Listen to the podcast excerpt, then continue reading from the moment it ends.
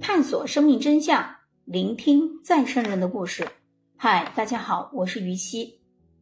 在本期的再生人案例故事里，给大家分享两个呃再生人案例。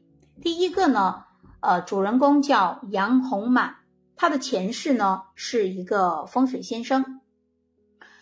杨红满呢是男性，约。大约是一九九一年出生于通道县龙城镇竹塘村。杨洪满的前世是村里一位有读写能力的风水先生。那呃，要知道以前当地的风水先生是属于特殊的文化工作者，主要是帮人看风水、批生辰八字、挑选这个婚丧嫁娶这个吉日，还有就是要写神位。还有写文书等等各类业务，所以呢，会读书写字是从事风水先生这个职业的必要技能。那么，呃，年仅两三岁的小杨红满呢，有一天和奶奶来到一座风雨桥上，那么桥上呢挂着一个木板，挂着一排木板。上面写满了建桥捐款者的姓名，还有捐款数额。而当时小杨红满呢，他两三岁嘛，那他还没有学过任何的文字，但他注意到这些写字的功德匾的时候，于是呢，就一口气念出了上面十几个名字，这让奶奶还有现场的村民呢极为震惊。因为再生人再生人能辨认出上一世读过的书，啊，就是当一个物件来来让他认出来的这种呢，就是不少的案例。但是今生不学习就能认字的呢，却很少。我们在前面讲这个呃再生案例案再生人案例的时候呢，他们也是会认识几个字或者少数的一些数字什么的啊，但是能。在两三岁能认识那么多的字，并且能呃，就是数字还有文字都能认识的，真的是很少很少。所以他就很快被认定为呃是前世这个风水先生的转世啊。好，那么呃，我们分享第二个再生人。主人公呢叫石立春，他的前世啊是母亲的叔叔，叫姚新贵。石立村呢是一九七五年四月二十九日生于平阳村，他出生时呢有大块的胎记，从右边的腹部延至右边的胸部，呃，大约有十五公分宽，红色。那么这个呢就很像是前世啊。呃，被人用涂油的、涂动油的桐油的方式给遗体做了个记号。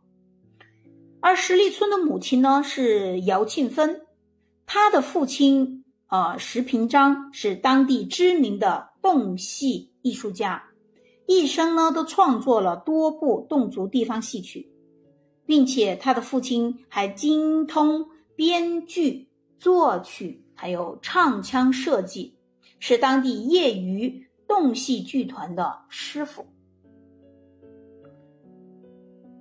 石立春，自从会说话起，便记起了前世。呃，结合他腹部右侧的大块胎记，那么他的前世很快就被确认为妈妈姚庆芬的叔叔，呃，姚新贵。那姚新贵呢，是一八九六年生于平阳，后来因为做地主的长工。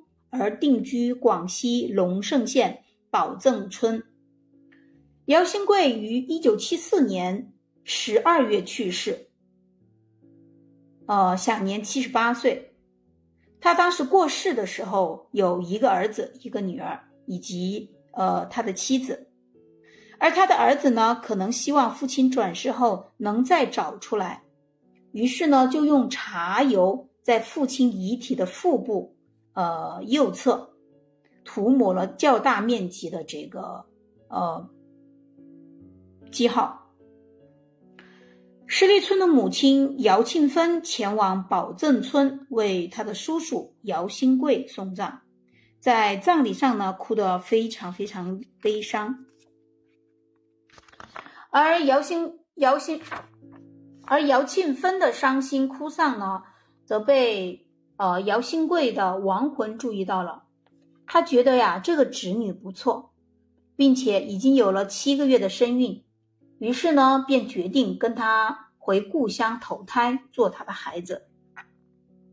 出殡以后呢，姚庆芬步行回到平阳家，姚新贵的亡魂跟在他侄女的后面走。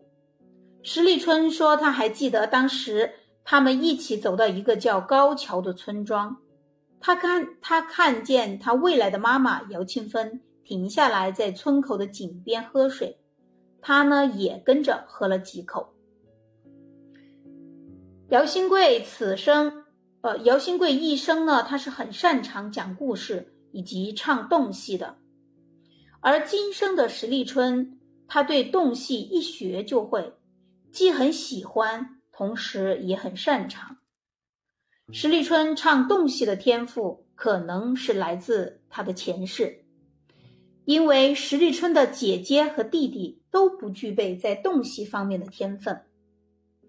石立春的姐姐石爱丽甚至对动戏极为反感，而石爱丽年轻时对父亲整天创作戏曲，并且还经常请一群女青年到家里排练的行为，十分不理解，并强烈的反对。他觉得这是浪费时间。